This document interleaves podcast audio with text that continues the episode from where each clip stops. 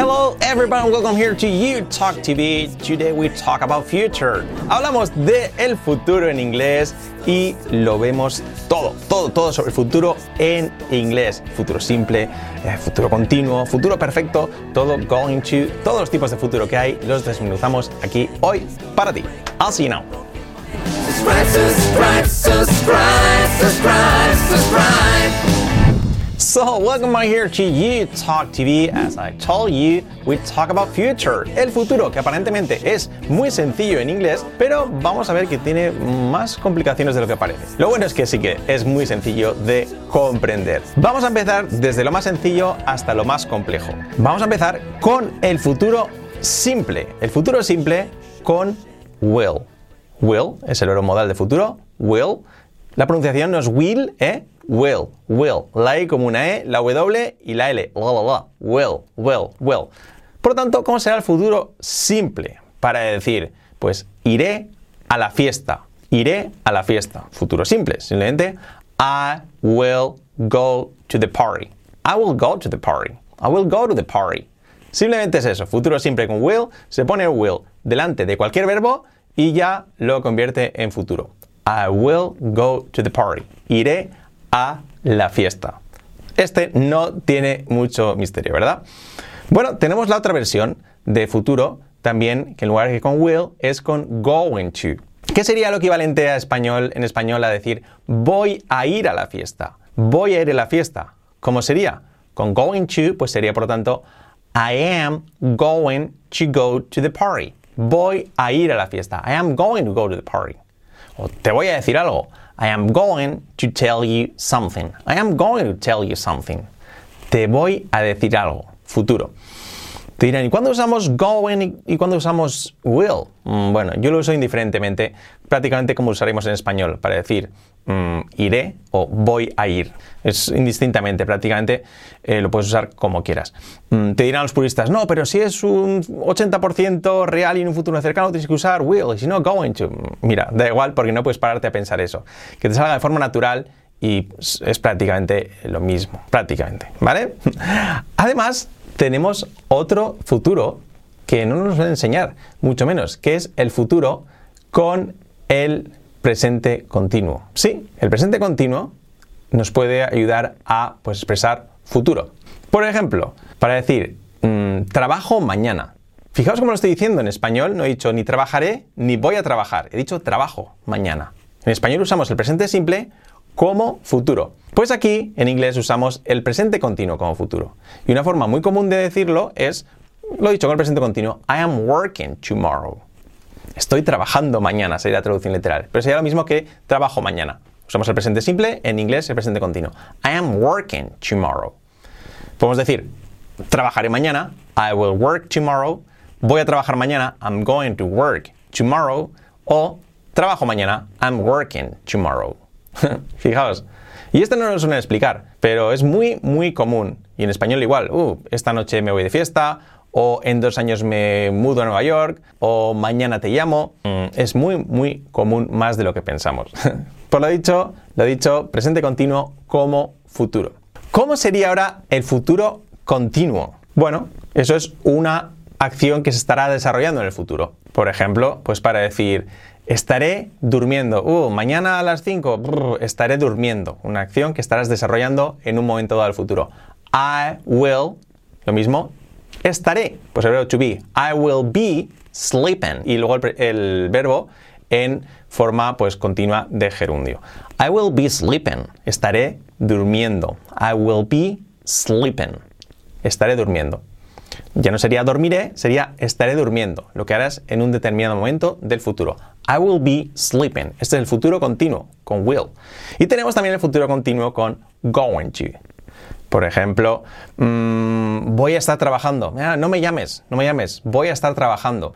I am going to be working. Lo mismo, I am going to, y luego be, el verbo estar, I am going to be working. Voy a estar trabajando. I am going to be working voy a estar trabajando. No, no puedo ir a cenar, voy a estar trabajando. I am going to be working. I am going to be working. Futuro continuo con going to. Tenemos las opciones con will y con going to. Ahora viene ya un poco más complicado. El futuro perfecto. Futuro perfecto. ¿Qué quiere decir? Cosas que habrás o acciones que habrás hecho en el futuro. ¿Qué es esto? Bueno, yo lo explico muy, muy sencillo. ¿Cómo sería, por ejemplo, si decimos, en dos horas habré acabado mis tareas, mis deberes? En dos horas, estamos hablando del futuro, habré acabado, ya habré acabado algo, habré finalizado, habré cambiado algo. En dos horas habré acabado mis tareas, mis deberes. In two hours, in two hours, hablando de futuro, in two hours, I will have finished my homework. In two hours, I will have finished my homework.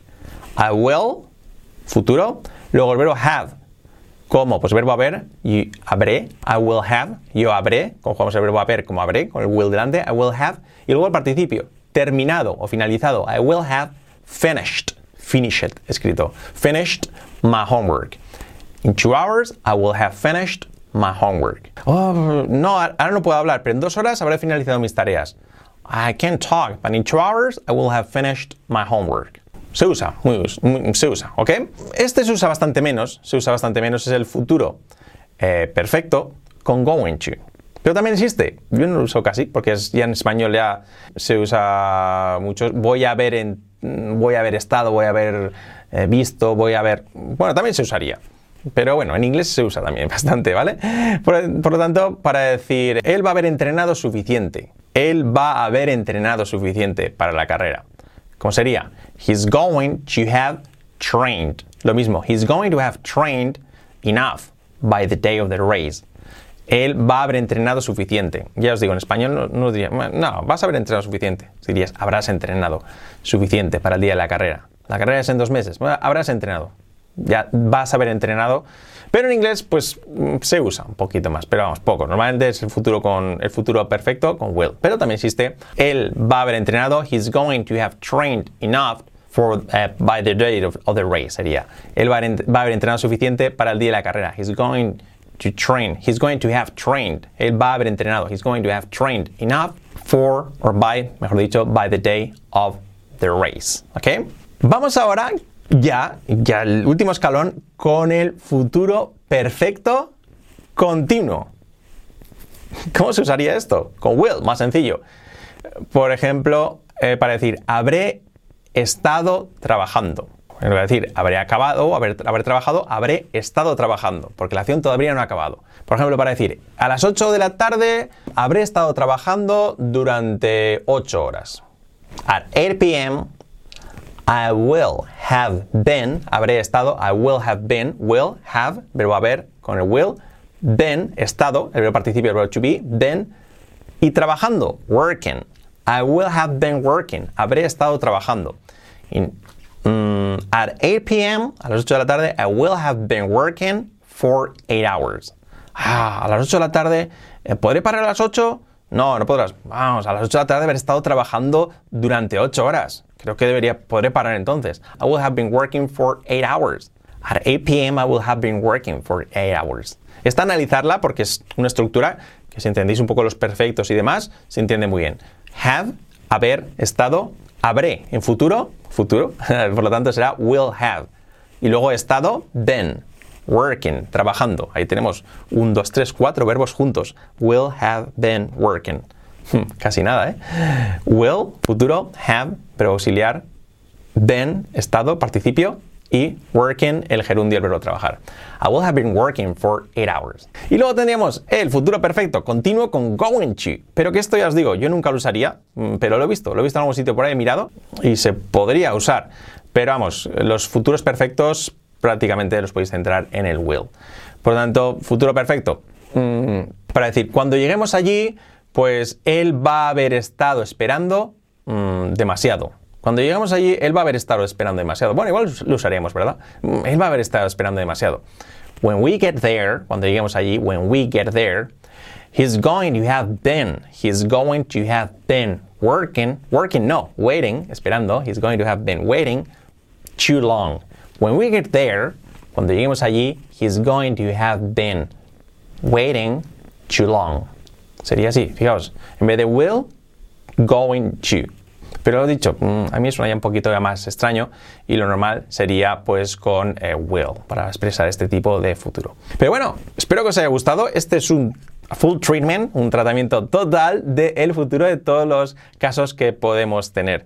Y yo creo que, bueno, es sencillo, pero no está más eh, recordarlo para comprenderlo y para analizarlo todo, todo bien. Si os gusta la forma que explicamos, tenéis una clase totalmente gratis con nosotros, una presentación de 90 minutos con Fran y conmigo sobre las tres claves para cambiar vuestro inglés en una semana y hablarlo en 8 meses, con buena fluidez, buena comprensión y buena pronunciación. Básicamente, queremos que veáis cómo funciona el método YouTalk TV Plus para que así veáis pues cuál es la esencia de nuestra filosofía sobre enseñar inglés. Así que la tenéis totalmente gratis en la descripción del vídeo, podéis echar un ojo, check it out, echar un ojo ahí. So thank you so much, I'll see you around here.